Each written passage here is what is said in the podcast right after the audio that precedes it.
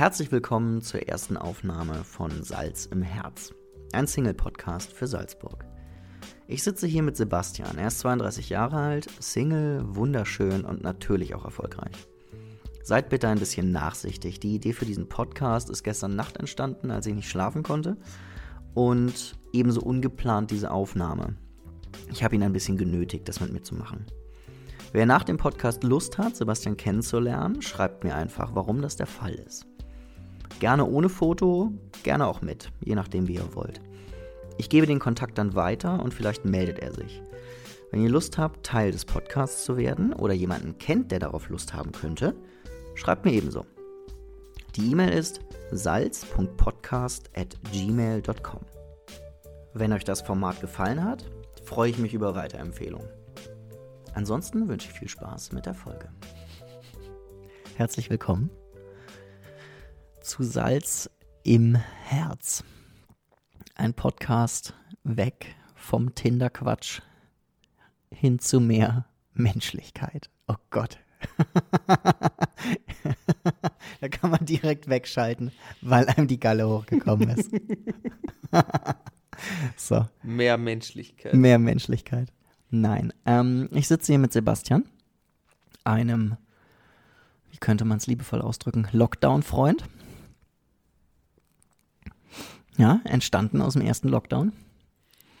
Durch Zufall.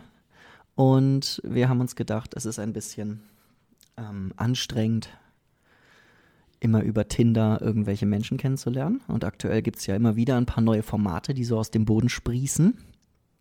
Fern von Parship und Elite-Partner. Sebastian macht komische Handbewegungen. Ähm, und gestern Nacht schlaflos bei Vollmond, den es nicht gab, habe ich mir gedacht, ich könnte einfach mal Leute interviewen. Wenn ihr da draußen den Sebastian interessant findet und kennenlernen wollt danach, könnt ihr mir gerne eine Mail schreiben und ich verbinde euch. Die E-Mail-Adresse findet man dann in den Show Notes, weil es gibt noch keine. Salzburgamateure.at Salzburg Hallo Sebastian. Hallo Henrik. Du sprichst nicht ins Mikro, weil du. Fast jetzt. Hallo Henrik. Weil du beschäftigt bist, während du mit mir redest. Was okay ist, oder? ja, voll. Ist voll gut, auf die Rückseite deines Laptops zu schauen. Man muss wissen, wie das Setting ist. Wir sitzen in einem Wir sitzen in viel einem, zu großen Wohnzimmer. In einem Wohnzimmer. Sebastian lümmelt auf der Couch und hat den Laptop auf geschwellter Brust. Und schaut sich Fotos an. Und sortiert eigene Bilder, weil Sebastian gerne Bilder macht. So wie Henrik. So wie ich auch, das stimmt. Vielleicht eine gemeinsame Liebe. Erzähl, was, sie, was sieht man auf dem Screen, den auch ich nicht sehe. Deswegen ist das spannend das ist für alle. Man sieht. Ähm, Mehr ins Mikro bitte. Man sieht äh, eine junge Frau. das ist jetzt schwierig zu erklären. Eigentlich sieht man Fotos von einem Shooting, das jetzt eine Zeit her ist, bei dem ich die Fotos noch nicht sortiert habe und jetzt gerade dabei bin, es auszumustern. Und es irgendwie schwierig ist, weil ich muss nebenbei ja einen Podcast aufnehmen oder Fragen beantworten. Das heißt, ich lenke dich eigentlich ab. Eigentlich bist du die Ablenkung zu meinem du, du zum Spaß. Sitzt meine Couch platt und ich störe dich. Übrigens, die Couch von ihm ist sehr gemütlich für alle Zuhörer. falls jemand einmal sich einquartieren möchte. Immer gerne. Asyl für alle. Asyl Auch in Corona-Zeiten. Mhm. Das ist mehr Tätigkeit. Jetzt Aber ich probiere gerade ganz entspannt deinen Fragen dann irgendwie. Ja, die ich noch nicht habe. Überrumpelte Podcastaufnahmen. Schauen wir, ob das so sinnvoll ist oder nicht. Sicher. Man wird es sehen, was sich zeigt. Also du fotografierst gerne? Mhm. Und du fotografierst gerne Frauen oder ist das unabhängig? Eigentlich unabhängig. Ähm, uh, das ist eine gemeine Frage. Weil so, also ich dränge dann ein bisschen in ein Eck. Aber nein, ich fotografiere generell gern und auch hin und wieder Models ist jetzt, glaube ich, der falsche Begriff. Ich glaube, Leute, die gern vor der Kamera stehen. Mhm. Ich glaube, das wird es eigentlich am besten treffen, oder? Du warst doch selbst schon dabei, also wie würdest es du beurteilen? Ja, es geht ja darum, es geht um die Selbstwahrnehmung. Ähm, ja, ich glaube, schwierig. Entschuldigung. Trinken ist so Olli Schulz-mäßig, also in einem Podcast.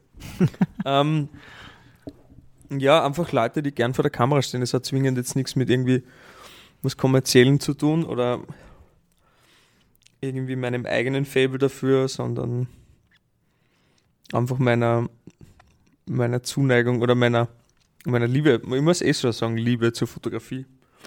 Weil es ist ein Thema, das mich jeden Tag beschäftigt, das ich wirklich gern mache und ja, eigentlich war es ein Mittel, auch irgendwie mein soziales Netzwerk oder Freundschaften entstehen zu lassen.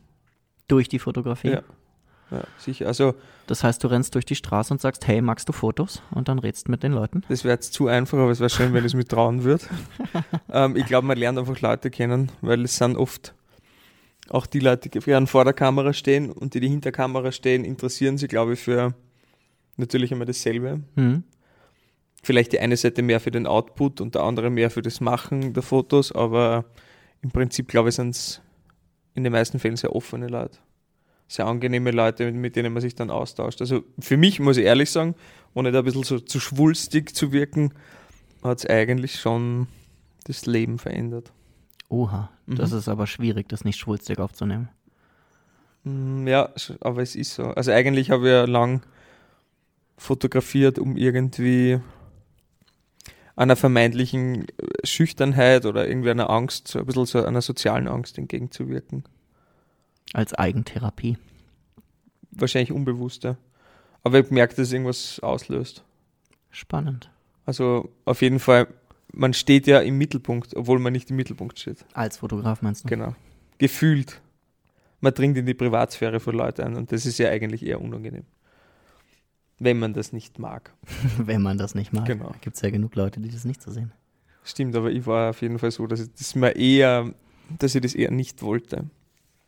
Das heißt, du hast dich zum Voyeur erzogen. Ich glaube, man muss ein bisschen Voyeur sein, wenn man gern fotografiert. Man schaut Leute zumindest sicher gern. man schaut ihnen gern zu. Es, es eskaliert schnell. Na, aber ich glaube, man ist detailverliebt und man, man hat einen offenen, man, man hat einen sehr, man nimmt sehr viel wahr, glaube ich. Mhm. Ich weiß nicht, wie du das siehst.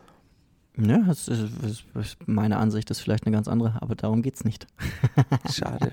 Schade, wir drehen hier nicht das Interview. Schade. Um. Na, also ich glaube schon, also ein bisschen eine voyeuristische Ader hat man sicher. Mhm. Mhm. Und damit verbringst du deine Stunden Freizeit, Hauptzeit mit Fotografie und dem, der Auseinandersetzung? Naja, es ist nicht mehr beruflicher Alltag, aber von dem habe ich es eh getrennt. Also es ist für mich jetzt eigentlich nichts mehr, das ich für Geld machen will. Mhm. Weil für das ist es mir zu. Ich hätte gerne immer, dass das Thema so unbefangen bleibt und ich habe es eine Zeit lang für Geld gemacht, halt ganz was anderes dafür.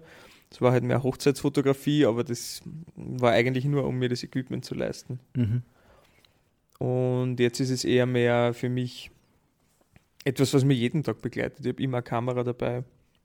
Und wenn sich was ergibt, sei es Landschaft oder, oder auch Leute, dann fotografiere das gerne. Es gibt mir ein gutes Gefühl. Und ob das prinzipiell geht es mir nicht mehr um das, ob den Output jemand wirklich gut findet, sondern ich merke, es gibt eine Entwicklung, man ist selber sehr kritisch, aber dadurch lässt man sich entwickeln. Man, es verändert sich das, wie man was sieht und es verändert sich der Zugang und man wird mutiger.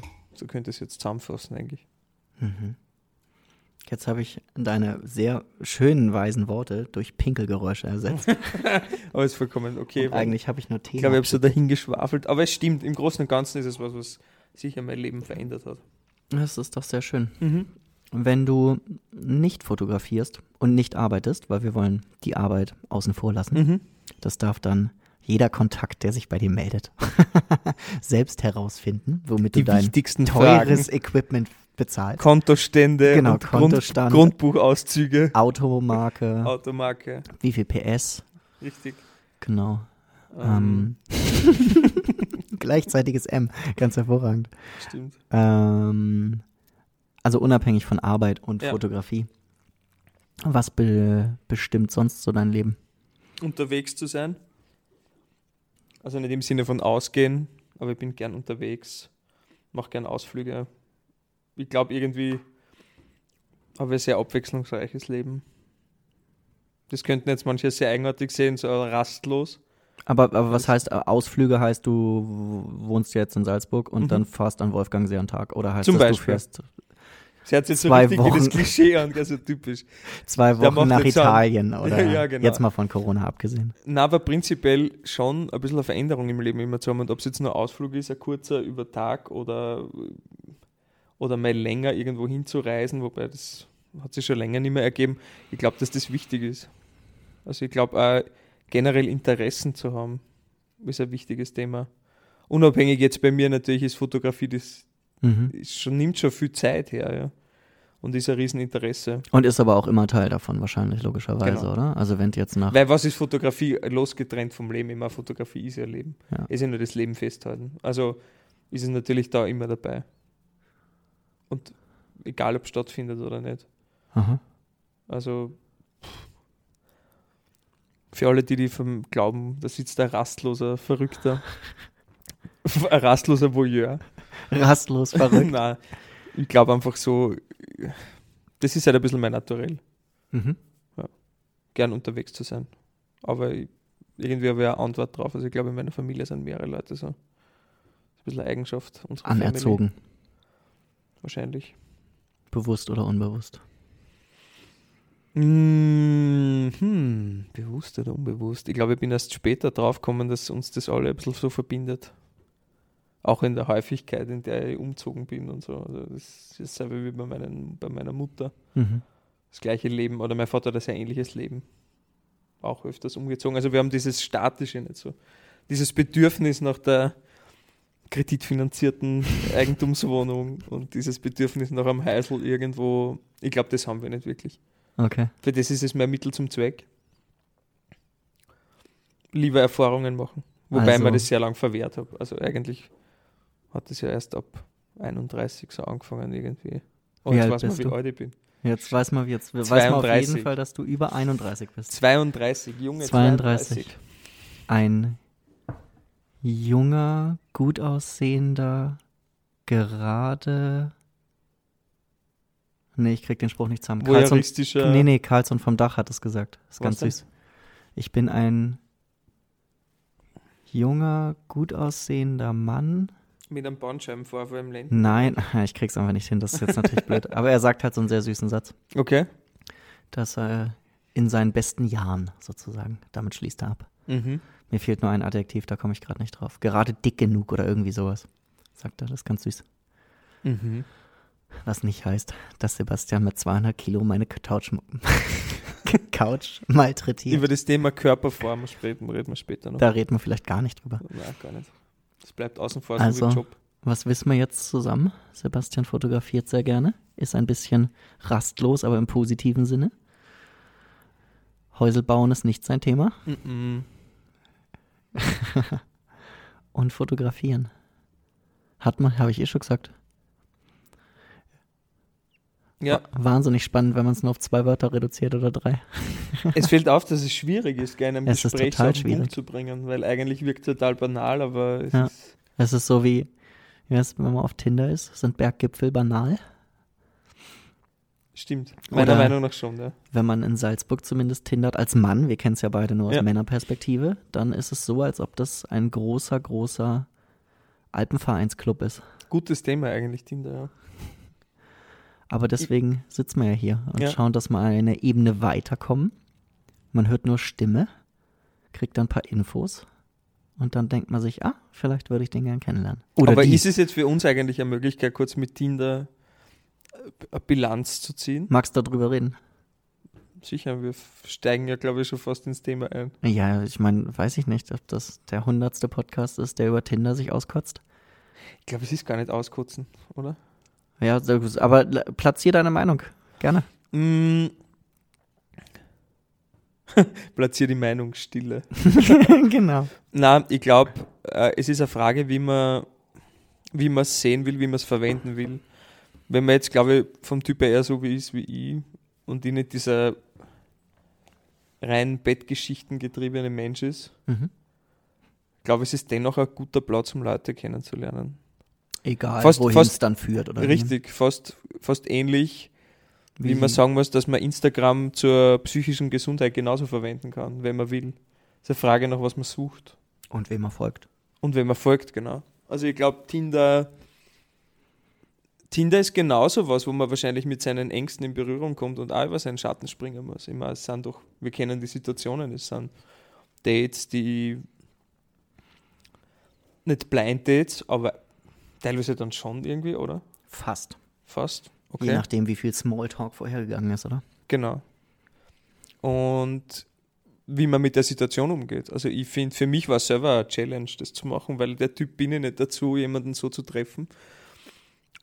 Quasi einfach, oder zumindest war es nicht vorstellbar. Ich glaube, auch das Verhalten hat sich ein bisschen verändert. Mhm. Man hat so das Tinder-Verhalten halt. Dann Meinst du halt dein Tinder-Verhalten im Zeitverlauf der Tinder-Nutzung oder dein Verhalten im Sinne von, du bist älter geworden und keine Ahnung? Mm, ich habe jetzt Tinder zweimal verwendet. Mhm. Einmal vor, ich glaube, geschätzt jetzt fünf oder sechs Jahren und habe meine damalige Freundin aus Graz so kennengelernt. Mhm. Und meine letzte Freundin in Salzburg, meine Ex-Freundin auch. Gibt jetzt automatisch einen Rückschluss drauf über die Anzahl meiner Beziehungen. ähm, ja, das waren beide Tinder-Dates, die äh, sehr gut verlaufen sind eigentlich. Offensichtlich. Offensichtlich. Na, aber es war beim ersten Mal natürlich, im, vor fünf Jahren war ich ganz anders nervös als jetzt. Ich sehe es jetzt wesentlich pragmatischer. Mhm. Nicht im Sinne einer Unaufgeregtheit, weil das ist man natürlich schon. Aber damals hat es mich schon ein bisschen fast überfordert, mhm. die Situation. Also es war schon krass. Ich bin jetzt auch nicht so der Typ, der irgendwo permanent beim Fortgehen irgendwelche Mädels anredet oder Frauen. Ja, Fortgehen ist ja jetzt auch schon eine Zeit her. Fortgehen ist ja mittlerweile schon mit 32 dann nicht mehr möglich. Nein, aber ich bin der Typ nie gewesen. Mhm. Ähm, deshalb war das für mich natürlich auch ein bisschen eine Hürde. Aber ich sehe es sehr positiv, weil ich es halt nie in dem Zweck der reinen äh, Bettgeschichte gesehen habe. Sondern eher als ein offenes Kennenlernen. Schon, weil Und ich. Dann glaub, schauen wir mal. Ja, es ist ja der Typsache. Ich meine, mir wäre es zu wenig, mit jemandem ins Bett zu steigen, mit dem ich nicht irgendwie eine Verbindung habe. Die Frage ist, äh, was für einen Sinn das dann hat. Bringt das dann was? Das ist vielleicht eine ökonomische Ansicht von dem Thema, aber, aber ich muss ehrlich gestehen, dass es doch so ist, weil wenn ich keine Verbindung habe, dann glaube ich, ist das Körperliche irgendwie relevant. Für mich zumindest. Mhm.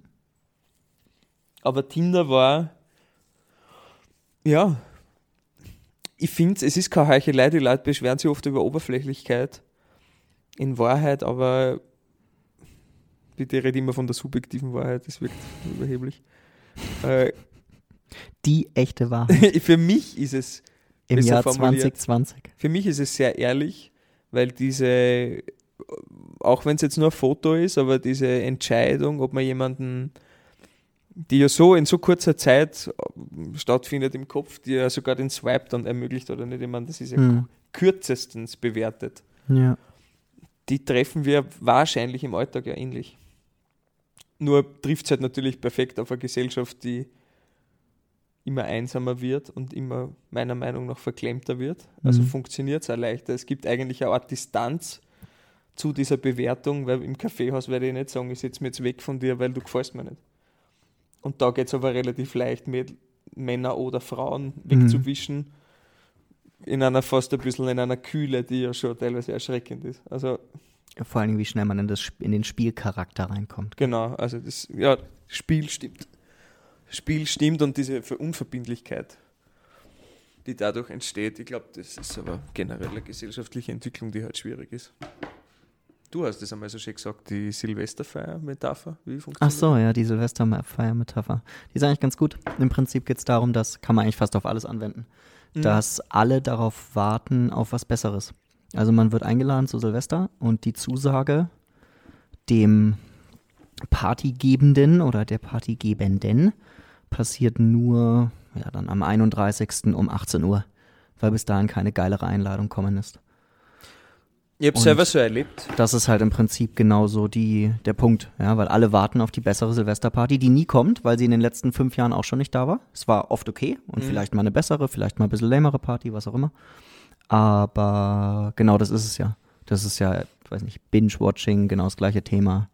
Es wird ja irgendwie so ein Und dann wartet man auf den, den noch heißeren oder die heißere Person auf äh, Tinder oder auf den 25. Match oder was auch immer. Man wartet irgendwie auf was Besseres, ohne das genau benennen zu können, was das eigentlich sein könnte. Aber ich glaube, das zieht sich durch alle, durch alle Das Bereiche, glaub, ob, ja, das, ja, ob das der total. Job ist, ob das die Freizeitgestaltung ist, ob das der Powderhang ist, ob das beim Skifahren oder die Das heißt ja beste, die irgendwie die- einsamere die- Tour beim Touren gehen. Die Leute werden. Opportunisten. Absolut, ja. Glaube ich schon. Ist ein bisschen, bisschen sehr negativ, finde Mhm. ich. So im fast dystopisch. Aber im Grundsatz ist das, glaube ich, Es hat was Junkiehaftes. Ja. genau. Aber jetzt trifft man ein bisschen ab. ja, stimmt. Aber schöne, schöner Gedanke. Man kann zumindest einmal nachdenken drüber. Man kann auf jeden Fall mal drüber nachdenken. Und man merkt, dass du ein nachdenklicher Kerl bist. Und da ein bisschen zumindest nicht so wirkst, als wärst krass auf den Kopf gefallen. Aber die Beule da vorne. Ja, weil es ist ja immer selbst der Idee, sowas aufzunehmen und Leute zu dem Thema, über, über solche Dinge zu reden, in einer offenen Art und Weise, ist ja eh das, glaube ich, was sehr viele wollen, was sehr viele hören wollen. mhm. Weil ich selber so fasziniert bin von, wenn man merkt doch, wenn jemand irgendwie jetzt die beste Variante von sich zeigt oder ehrlich ist und sagt, naja, pff, das ist schwierig und das war für mich eine Herausforderung und so weiter. hm. Also deswegen gutes Format öfter hören, wenn es öfter, wenn es es öfters gibt. Schauen wir mal, was Wenn die passiert. Leute alle offen sind. Ja. Aber was ist, wenn du das sagst? Hm, Was, was, was, was triggert dich? So im Grundsatz. Jetzt haben wir, ist ja schon hier voll furchtbares Wort. Deep Mhm. Talk. Aber Ist Triggern so ein Unwort? Nein, nein, Deep Talk ist ein Achso, furchtbares Unwort Wort, finde ich. ja, okay. Unwort nicht, aber so. Mit Anglizismus klingt alles cooler. Ähm, Wie ja, was ich die Frage ja, ich stellen? meine, was, was, was beschäftigt dich? Also wir, wir wissen jetzt ein bisschen, was du so machst. Wir wissen Mhm. nicht, was du arbeitest, aber das wollen wir auch nicht wissen. Das interessiert uns nicht, wie du Mhm. deinen Porsche finanzierst. Den imaginären, Den imaginären, den keiner haben will und auch Genau. keine Sau braucht. Ähm, aber, also, dass du dir Gedanken machst über Themen und Gesellschaft offensichtlich, klingt Mhm. zumindest so. mhm. Und genau, was, was, was triggert dich? Ist ja egal was. Also, wo steigst drauf ein? Mm. Im gesellschaftlichen Kontext, was mich triggert, ich, Mhm. ich glaube, oft trifft man so ein pauschales Urteil über das, dass vermeintlich früher irgendwas besser war. Mhm. Äh, sich alles zum Schlechteren verändert. Mhm. Mm, Und wenn man mal, glaube ich, sich bewusst mit sich selber auseinandergesetzt hat oder hat müssen, dann glaube ich, kommt man sehr schnell drauf, dass sehr viel von dem, was wir da so aus Nörglerei haben im Alltag oder was wir so als irgendwie Suderei haben und, und immer sich so nach der Vergangenheit sehnt, dass ganz wenig Leute sich wirklich dessen bewusst sind, was sie haben und wie sie leben, glaube ich. Mhm. Weil du, ich glaube, du hast es eh vorher so gut gesagt, äh, bei allem will man das Bessere haben. Mhm. Und natürlich ist das Verhalten, und da nehme ich mir jetzt nicht aus, weil ich habe es in gewissen Bereichen natürlich auch und mir fällt es auch auf. Ich glaube, dass das zu was führt, was echt ein bisschen tricky sein kann, weil man dann nie. Das hat nichts mit Zufriedenheit, sondern man kommt, glaube ich, selten in diese Phase der Akzeptanz. Und das ist ein Thema, das mich schon triggert oder gesellschaftlich irritiert. Wir leben in einer voll hoch, hochgepitchten Gesellschaft, glaube ich, Mhm. leistungstechnisch.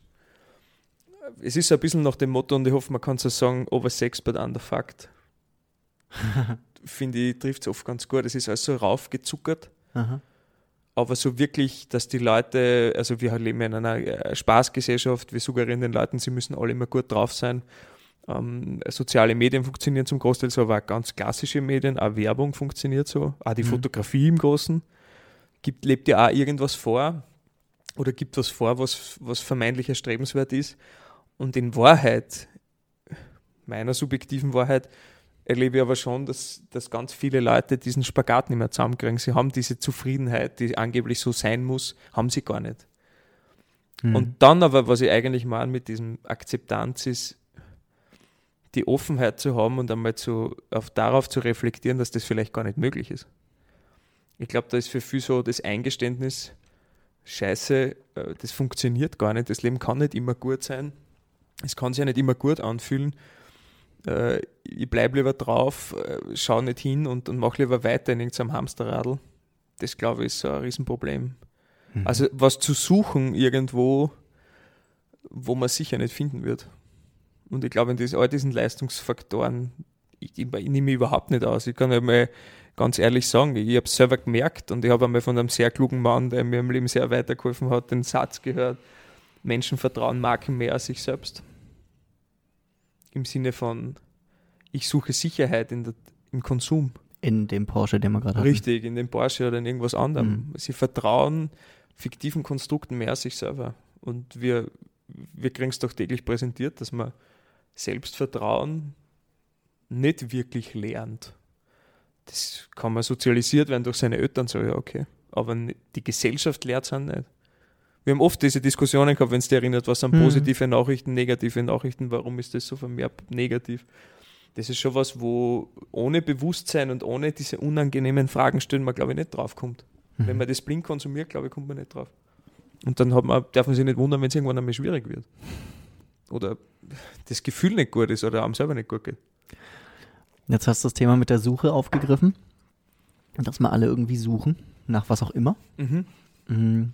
Jetzt habe ich dich natürlich ein bisschen mehr genötigt, mit mir diese Aufnahme zu machen, als dass du zu mir hergekommen bist mhm. und gesagt hast, du, ich suche so verzweifelt. bitte, bitte erlöse mich. Erlöse mich und mach einen Podcast mit mir. Ja. Äh, das ist natürlich Quatsch. Aber wie ist das, wenn man jetzt zum Thema Beziehung, in dem Fall jetzt ähm, als heterose heterosexueller Mann, glaube ich, mhm. ähm, vielleicht nach einem Mädel sucht, Ausschau haut oder nicht. Wie gestaltet sich das dann? Also suchst du oder weil wir jetzt haben wir über Tinder geredet und das bedeutet, du benutzt Tinder. Ja. Ist das dann, dass man halt wirklich sucht? Oder ist das ein, boah, es nutzen alle? Schauen wir mal, was da passiert. Das glaube ich. ich glaub, boah, voll interessant. Ist ja. es Voyeurismus und schaut sich nur gern Bilder an? Es ist Voyeurismus und es ist auch ein bisschen so, wie du sagst, deswegen habe ich gesagt, ich bin von dem ja auch nicht gefeit. Mhm. Diese, schau, die gefällt mir mehr, die spricht mir mehr an. Mhm. Als die. Aber ich glaube, man muss immer, man kann die positive Seite immer dran sehen. Man kann auch sagen, okay, gut, ich bin so, ich verhalte mich jetzt so und das ist auch in Ordnung, weil das ganze Produkt Tinder suggeriert das. Ich meine, das, das ist ja wohl klar, das spricht uns mit allem an. Abwechslung hm. und dann noch gepaart mit unserem Trieb. Hm. Entschuldige, was Besseres gibt es hier wahrscheinlich gar nicht. Das wird dann turbo geil, weil jeder muss das verwenden. Ja. Man muss ein bisschen aufpassen, aber ich glaube, man kann auch voll gut üben. Man kann auch lernen, sich da zu zügeln. Weil ich glaube, wir beide wissen ist, was passiert, wenn man dann in Interaktion mit Leuten tritt, wenn man schon mit einer Person interagiert, kann das schon sehr intensiv sein. Hm. Jetzt stellt man sich vor, es sind fünf, sechs, sieben Leute parallel. Immer, wie oft habe ich zu dir gesagt oder du zu mir gesagt, okay, wem habe ich was geschrieben? Wir haben die Ressourcen gar nicht. Und das, diese Limitation der Ressourcen, dass wir gar nicht so das so im Kopf haben, diese quasi durchzuspielen und mit sieben Leuten gleichzeitig auf der gleichen Ebene zu kommunizieren, sagt, dass es wahrscheinlich auch nicht so sein soll. Wir, haben gar, wir haben gar nicht die Kapazität, das zu tun. Und in Wahrheit die Frage ist, tut man sich selber so einen Gefallen? Ich habe das schon gemerkt, auch, dass es einen riesen Druck machen kann. Wenn man dann auf einmal den und dann schreibt man mit dem und natürlich will man die Leute kennenlernen, das hat ja nichts Verwerfliches. Aber ich finde auf einmal, pff, Wahnsinn, dann wird es ganz schön kompliziert. Also, was es sicher nicht macht, einfacher. Glaube ich nicht. Einfacher nicht. Aber ein verstecktes einfach. Solange ich für mich nicht den Mut habe, auch wenn ich jetzt in einem Kaffeehaus sitze und da gefällt mir jemand und der gefällt mir wirklich oder die mhm. Person, dass ich sage, okay, jetzt nehme ich mich zusammen und gehe hin und sage, du, weiß ich nicht, keine Ahnung, ich würde dich gerne auf ein Getränk einladen oder ich habe einmal eine witzige, ganz eine lustige, nein, lustig ist eigentlich nicht, aber einmal eine Dokumentation über das Datingverhalten der Japaner gesehen und die Männer sind so dermaßen verunsichert, dass sie sich das nicht mehr trauen, dass sie in Kurse gehen und Therapien und so weiter, dass sie nur probieren, mit irgendwen in Kontakt zu treten. Und ich glaube aber, wir sind nicht so weit weg davon. Diese Einschüchterung vom anderen Geschlecht oder generell vom sozialen Kontakt ist voll hoch. Und jetzt kann man darüber streiten, was der Grund dafür ist. Ich glaube, wir beide sind beide keine unattraktiven Menschen. Und beide haben ja nicht das ich Problem, Hendrik, irgendwas, irgendwie mit wem zu reden, weil es kommunikativ nicht geht. Ja. Aber so wirklich, dass ich ehrlich bin und gesagt habe, okay, das mache ich jetzt, dafür hat es mir auch immer gefällt. Vielleicht habe ich das im Leben zweimal gehabt und das nach drei Bier.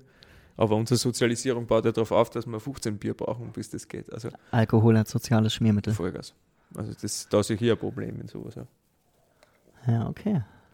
Aber ich, ja, da hilft Tinder weiter, ja, sicher. Es durchbricht den ersten, die Angst vom Erstkontakt. Icebreaker. Absolut. Ja, schauen wir mal, was aus dem, aus dieser Geschichte hier wird. Ja, stimmt. Was welcher aus der? Aus der Podcast-Geschichte. Ah, okay. Oder aus unserer Geschichte. okay. Wow. Was ist das? Ähm, jetzt überlege ich gerade, ob mich noch irgendwas direkt interessieren würde. Ich bin nicht sicher, ob man noch irgendwie so Hard Facts machen. Aber wir haben ja, das Alter haben wir geklärt. Dass du Österreicher bist, ist, glaube ich, vom Dialekt her klar. Echt? Ist das so? Ich meine ja doch Norddeutscher. genau, ist das Abscheiß. ähm, na, ich glaube, That's it. wir haben einfach mal eine, einen schönen kurzen Rundumschlag und vielleicht weckt es Interesse. Also wenn da draußen jemand ist, der Sebastian gerne kennenlernen möchte, kann gerne eine E-Mail schreiben. Natürlich mit Foto. Mm -mm, ohne Foto. Das ist eine gute. Idee für einen Podcast. Na, natürlich ohne Foto, weil Sebastian ist ohne Foto und ihr seid auch ohne Foto. Ähm, wer will, darf das natürlich, ist gar keine Frage. Ähm, wer nicht will, muss nicht. Mm, und dann schauen wir mal, ob das vielleicht zu irgendwas führt. Und wenn ihr vielleicht auch Interesse habt, Platz auf meiner Couch zu nehmen, oder wenn es noch mal wärmer ist, naja gut, jetzt kommt der Winter, ist natürlich scheiße. Dann setzen wir uns eine halbe Stunde an die Salzach und machen die Aufnahme da. Natürlich in gebotenem Corona-Abstand, ohne Frage. Und mehr Leute werden verbunden in der Einsamkeit dieser Zeit. Äh, vielen Dank. Empfehlt den Podcast weiter. Es freut mich sehr.